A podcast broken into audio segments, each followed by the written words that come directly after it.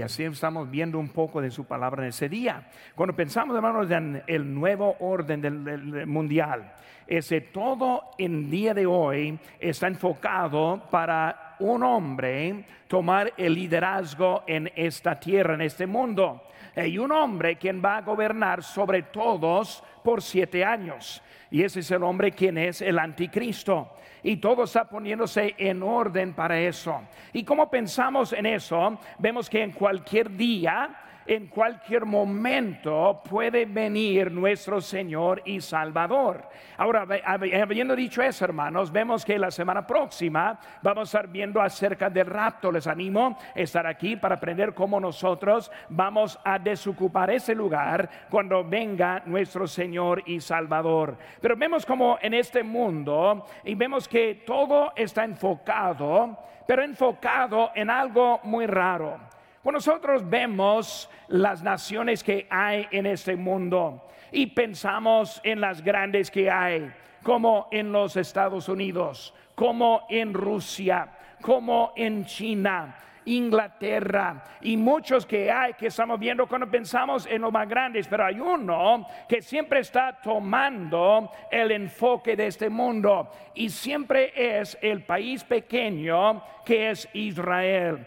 Y así como pensamos en Israel tomando la, mira, tomando lo que es el enfoque de todos, la pregunta que hacemos es ¿por qué hay tanta importancia en ese país tan pequeño? Cuando pensamos en ese país, hermanos, vemos primeramente que el territorio del país de Israel podría caber 19 veces dentro de nuestro estado de California. Es un país demasiado pequeño que, estamos viendo. Ahora también vemos, hermanos, que es más o menos el, es el tamaño de New Jersey. O sea, un país muy pequeño. Pero vemos, hermanos, cuando vemos lo que hay, hay la regla de la profecía. Y la regla de profecía es mantenga la vista en Israel.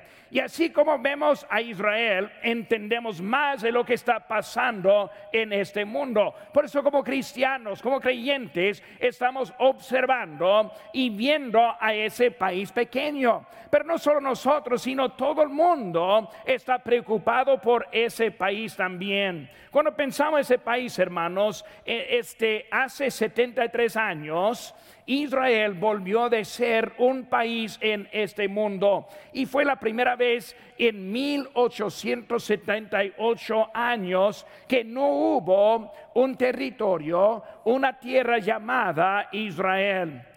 Y desde el 1948 el mundo ha sido afectado por ese país pequeño.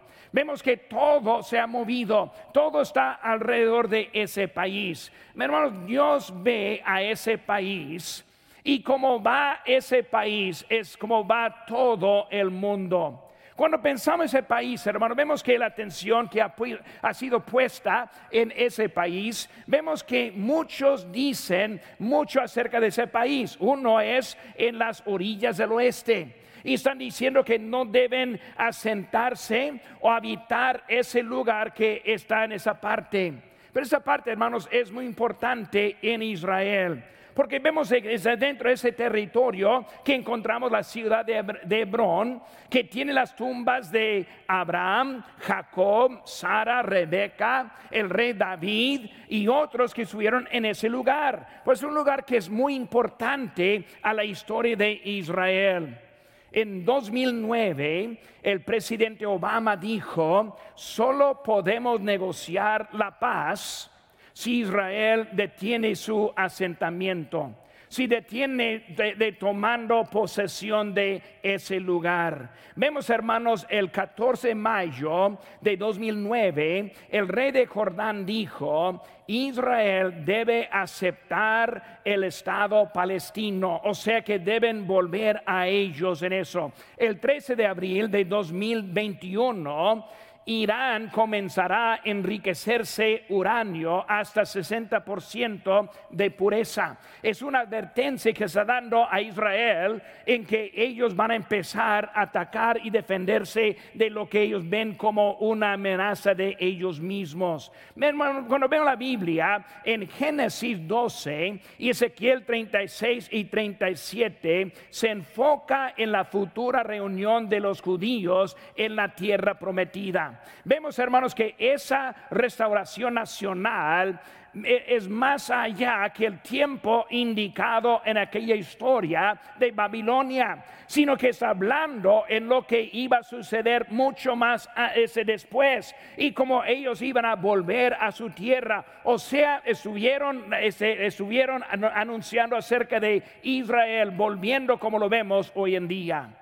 Cuando pensamos en eso, hermano, vamos a enfocar un poco acerca de ese país Israel y también cómo está afectando nuestro futuro también como lo vemos. Por eso vemos que es Israel quien está en el punto de la mira en lo que vemos en el mundo de hoy en día.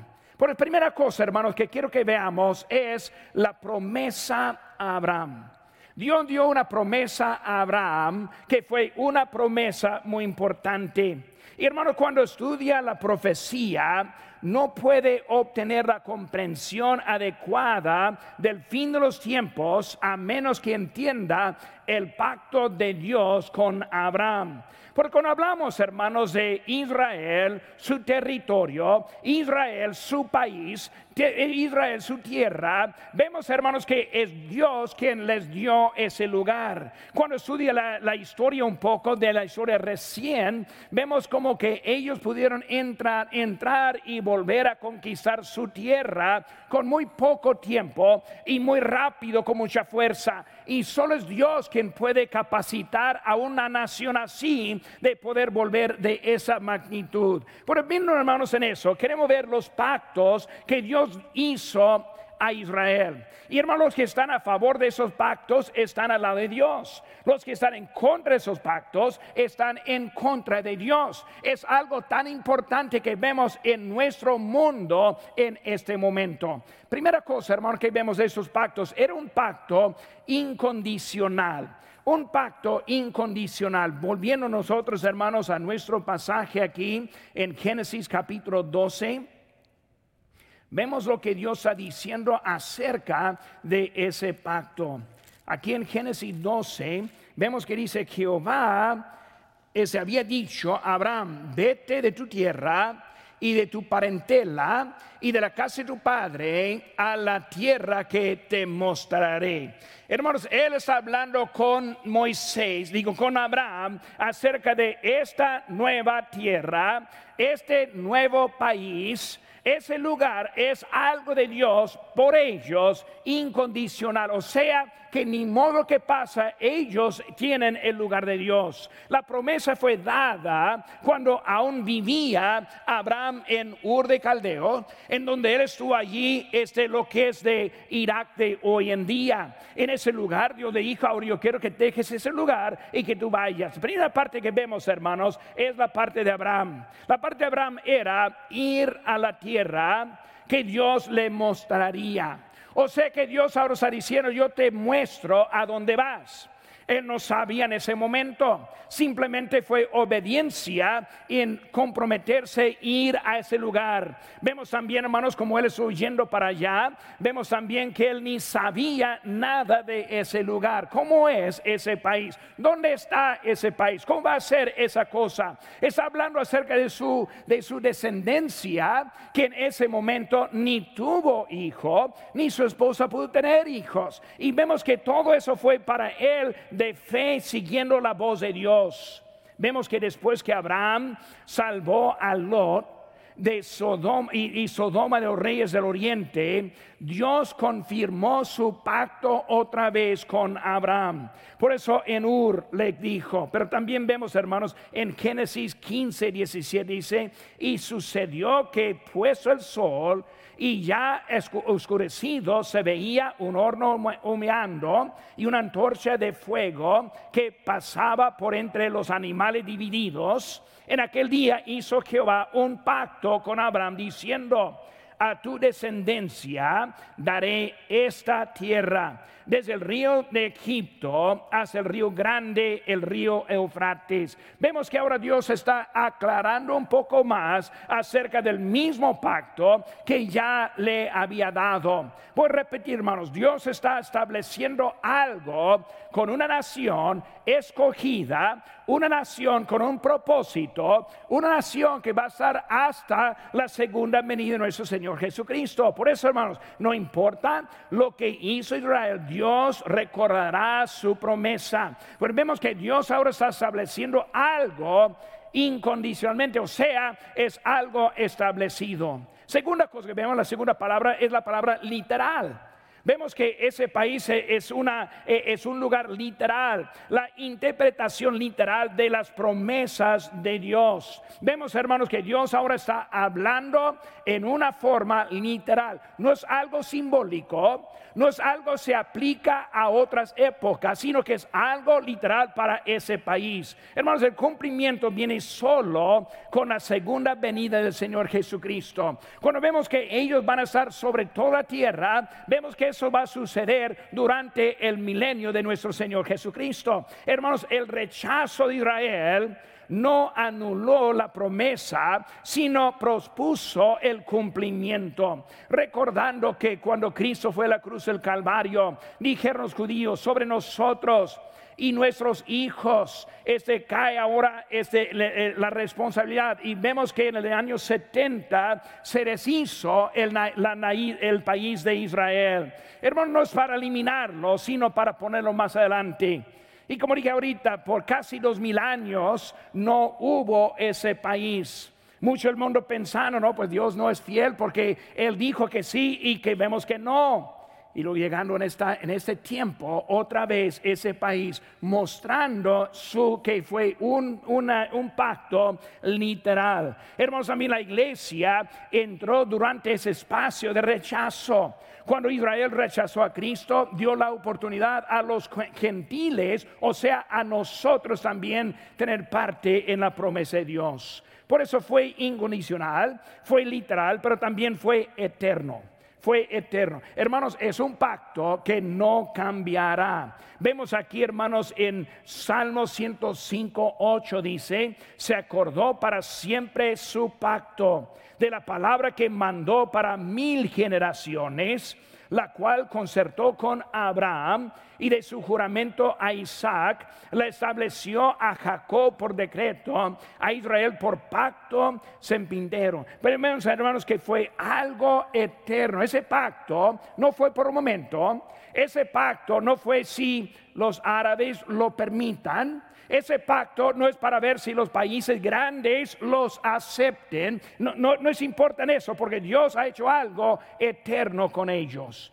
Cuando vemos, hermanos, eso, vemos que eh, es algo eterno para Dios. Vemos también eh, cómo fue el carácter del pacto. Vemos también la consideración del pacto. La consideración del pacto. vemos con Abraham, primeramente su tierra. El pacto que vemos en la tierra. Hermanos, ese pacto era un pacto hizo que vemos con Moisés. Y Moisés dijo, vemos ahí en Deuteronomio 31, dice, y te haré y te hará volver Jehová tu Dios a la tierra que heredaron sus padres y será tuya y te hará bien y te multiplicará más que a tus padres. Vemos, hermanos, con Moisés está volviendo el mismo pacto, igual como Abraham, y recordando que con Abraham este, ellos entraron a Egipto este, en la vida de Jacob, y ahora en Egipto por 400 años, y ahora Moisés es el que está volviéndolos a esa tierra físicamente. Por esa tierra es de importancia otra tierra no es igual. Y hay ciudades que tienen muchos judíos en este momento, pero el lugar de importancia es esa tierra. ¿Por qué? Porque Dios les dio esa tierra. Dios dio esa tierra a Abraham y también el Génesis 15 que no vamos a usar allí, pero está hablando acerca de los límites de esa tierra. Vemos también no solo la tierra, hermanos, sino también la simiente.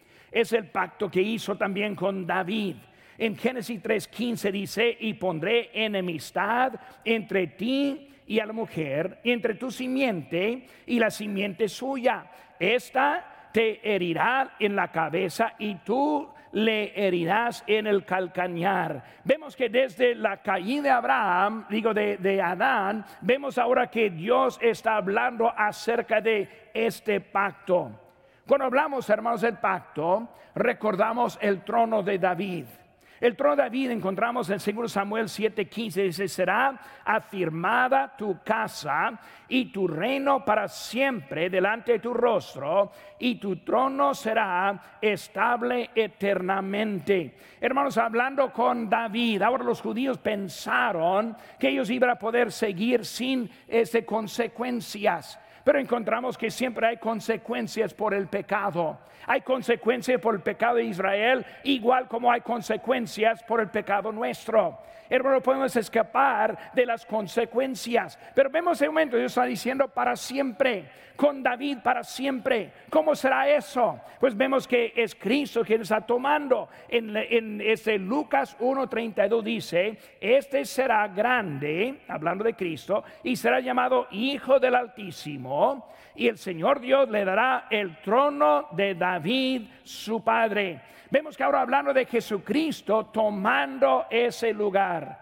Ahora, para entender eso, hermanos, ellos no vieron el tiempo o la época de la gracia en que nosotros vivimos hoy en día, en cuanto que la iglesia está establecida. Vemos que ahora está pensando acerca de después, y después es Cristo quien va a ser sentado sobre el trono de David desde Jerusalén. Eso está por venir más adelante. Hermanos, ese lugar es importante. Vemos también, hermanos, aparte de eso, la bendición. En versículo 3 de nuestro pasaje dice que bendeciré a los que te bendijeren y a los que maldijeren, maldeciré. Y serán benditas en ti todos, todas las familias de la tierra. La bendición, hermanos. Para las naciones, hermanos, hay una sola manera para recibir las bendiciones de Dios. Como dije ahorita, de los países grandes son pocos que están al lado de Israel. Y los que están al lado de Israel se están apartando de ese lado también. Pero hermano, para recibir esta bendición tiene que estar del lado de Él.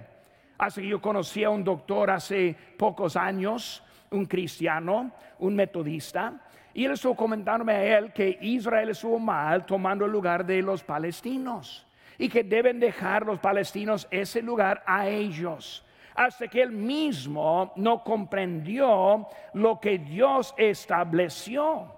El Dios que nos puso allá son ellos que se emitieron después. Por eso Dios es el quien está poniendo todo en orden por nosotros. Hermanos, somos bendecidos por Israel este, cuando hablamos de eso, es Israel que nos trajo la bendición. ¿Cómo es que nos trajo la bendición, hermanos? Nos trajo la bendición cuando Cristo vino a este mundo y Él dio su vida en rescate por nosotros. Cuando Él nos compartió la salvación, es la bendición que tenemos hasta hoy en día y es para todos parejos que quieran aceptar a Cristo todos somos bendecidos por ese país a causa de Jesucristo. Hermanos, este, no más quiero notar ahora lo que, lo que hay en el sitio web del Departamento de Estado. Dice, la seguridad de Israel es una piedra angular de la política exterior de los Estados Unidos. El compromiso de los Estados Unidos con la seguridad de Israel está respaldado por una sólida cooperación de defensa de 10 años y 38 mil millones de dólares firmado por los Estados Unidos e Israel en el año 2016. Los Estados Unidos proporcionan anualmente 3.3 mil millones de dólares en financiamiento militar extranjero y 500 millones para programas cooperativos de defensa antimisiles. Vemos, hermanos, que nuestro país como país ha establecido su lugar para defender y ayudar y apoyar ese país de Israel. Cuando vemos nuestro país, hermanos, somos un país bendecido por Dios, obviamente. ¿De dónde viene la bendición, hermanos? Pues podríamos ver la, historia y encontrar como desde la guerra mundial, la segunda guerra mundial, que los Estados Unidos empezó apoyar y ayudar a Israel en una manera muy activa. Y fue desde ese tiempo, hermano, después de la Gran Depresión, que cuando vemos que los Estados Unidos empezó a ser bendecido por Dios. Hermanos, debemos entender que Dios bendice a los que están al lado de Israel. Por eso, hermano, vemos que Dios está con él. Segunda cosa, hermano, que quiero que, quiero que veamos es la provisión a Israel la provisión a, Israel. La primera cosa es que la restauración de la tierra. Cuando vemos, hermanos, esa tierra, vemos el templo. Un punto en común en la profecía futura es que Israel existirá como una nación en la tierra una vez más antes de la venida de Cristo.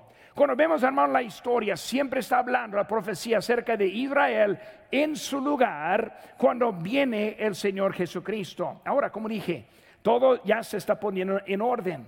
Eh, la orden mundial está mostrando que estamos cerca del venir de Cristo. Israel en su lugar demuestra que sí está, está, listo. No hay nada que está en contra de eso al momento. Vemos, hermanos, que ese lugar. Pero vemos, hermanos, este que en 70 después de Cristo, los judíos fueron corridos y la tierra y el templo destruido.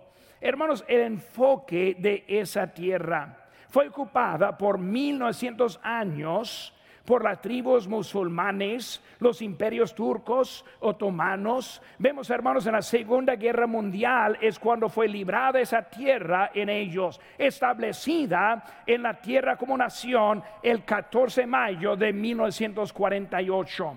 De eso, hermanos, fue la, cosa. Cuando hablamos de las bendiciones, hermanos, también vemos la tierra este, bendecida. Cuando vemos la tierra de Israel, la mayoría de los países en esa área son países de desierto, puro seco.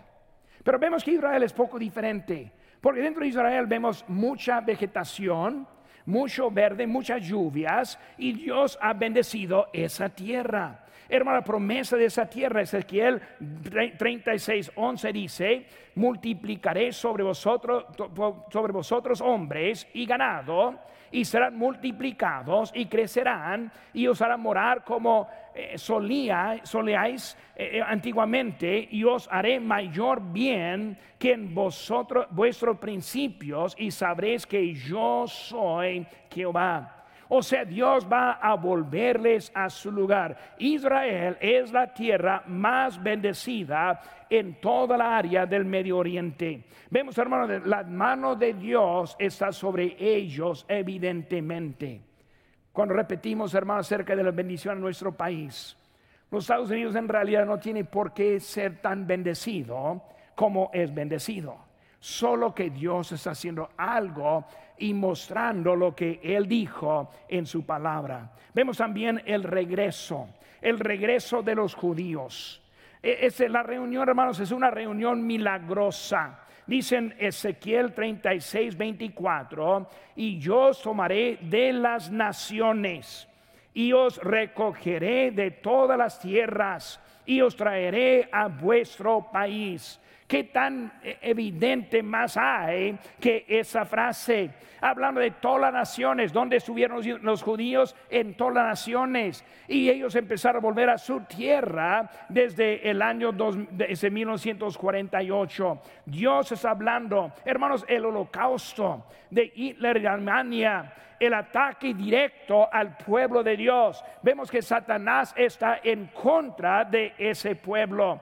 Hermanos, el mundo simpatizó con Israel y los Estados Unidos tomaron liderazgo para librarles y ayudarles. Hermano, Israel fue bendecida y los Estados Unidos también. Vemos también la rehabilitación milagrosa, este, la promesa de esa bendición. Dice hermanos en Ezequiel 37, 11, me dijo luego, hijo de hombre, todos estos huesos son la casa de Israel. Y aquí ellos dicen, nuestros huesos se secaron y pereció nuestra esperanza y somos del todo destruidos. Por tanto, profetiza y dile, así ha dicho Jehová el Señor, he aquí, yo abro vuestros sepulcros, pueblo mío, y os haré subir de vuestras sepulturas y os traeré la tierra de Israel. Otra vez, hermanos, todos los años abandonado, todos los años el país muerto. Y luego es Dios quien ahora está trayéndoles de nuevo. Los huesos representan el pueblo acabado desde el año 70 y luego hace que Cristo les dio la nueva vida, la cual que vemos hoy en día. Hemos visto, hermanos, la provisión a Israel, también la promesa a Abraham. Ahora vemos también, hermanos, número tres, el plan del futuro el plan del futuro. Ahora leyendo aquí un poco en Jeremías 31, dice que he aquí que vienen dice, vienen días dice Jehová en los cuales haré nuevo pacto con la casa de Israel y con la casa de Judá. Pero este es el pacto que haré con la casa de Israel después de aquellos días, dice Jehová. Daré mi ley en tu mente, en su mente y la escribiré, escribiré en tu corazón. Y yo seré a ellos por Dios y ellos me serán por pueblo. Y no enseñará más ninguno a su prójimo, ni ninguno a su hermano, diciendo, conoce a Jehová, porque todos me conocerán, desde el más pequeño de ellos hasta el más grande, dice Jehová, porque perdonaré la maldad de ellos y no me acordaré más de su pecado. Cuando hablamos del futuro, este texto de Ezequiel está refiriendo a los tiempos actuales. ¿Cómo es que el corazón está convertido? ¿Cómo es que los pecados son perdonados? ¿Cómo es que nosotros estamos bien con Dios? Solo por la sangre de Jesucristo, solo por la fe que ponemos en Él. Pero Él está hablando acerca de lo que Dios va a hacer en estos días. Es Dios quien está llevando todo a cabo y Dios está poniéndole en orden. Hermano, cuando hablamos de eso, es un avivamiento que están viendo en esos huesos, los huesos secos que ahora van a tomar carne y van a vivir de nuevo. Vemos, hermano, la reunión para ese avivamiento. Hermanos, en Ezequiel 37 dice, y profeticé como me había mandado, y entró espíritu en ellos. Y vivieron y estuvieron sobre sus pies un ejército grande en extremo. Primero, hermanos, vemos que es Dios quien les trae a su tierra con vida. Ellos llegaron sin vida, llegaron acabados desde el año 70. Es Dios ahora quien está dando la vida. Hermanos, ellos no creen en Cristo hasta que Dios le envía su espíritu para traerles a la salvación. Todo está listo. La Biblia habla acerca de ellos, quien todavía por su nación no reconoce al Hijo de Dios como el Mesías. Pero viene el día en cuando le van a reconocer y Dios va a poner todo y terminar como ya puso todo en orden para terminarlo. Vemos también, hermanos, la revelación. La revelación después del sacrificio de Cristo, después del rechazo de Cristo, al final de los tiempos de los gentiles, que dicen Romanos 11, 27, 25, hasta que haya entrado la plenitud de los gentiles. Es el tiempo hoy en día. Los gentiles, nosotros, el tiempo de la iglesia el tiempo que nos estamos enviando misioneros, el tiempo que estamos evangelizando y ganando almas, es el tiempo que está hablando, terminando, viene Cristo. Habla acerca de la angustia de Jacob. O sea, con Jacob hablando acerca de la gran tribulación que está por venir y viene todo eso. Hermanos, vemos que todo está llegando a su lugar para la venida de nuestro Señor Jesucristo.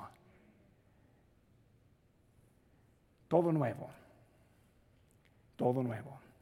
En Apocalipsis vemos que todo va a ser hecho nuevo. Vivieron un mundo sin pecado, sin la presencia del pecado.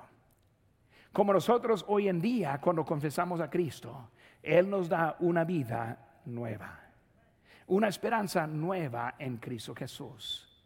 Él es el Salvador. Y hermano, yo sé que es mucho para comprender un mensaje como este. ¿Cómo es que viene Cristo? Él viene para llevar a los suyos a su hogar. Viene para llevarnos al cielo. Él está preparando lugar para nosotros. En Juan capítulo 14 dice que Él fue para preparar lugar para que Él viene por nosotros y nos tomará al lugar donde Él está. Pero en esta mañana Solo los que se encuentran en Cristo son los que van a encontrar ese lugar. Solo los que están en Cristo están preparados para ese momento. Dios está mostrando su verdad en su palabra. Y viendo cómo Él está diciendo, hermanos, hay que entender, Dios está mostrando lo que Él quiere hacer con nosotros. Pero si no estamos preparados, Él nos va a dejar atrás. Esta mañana, ¿está preparado para venir a Cristo?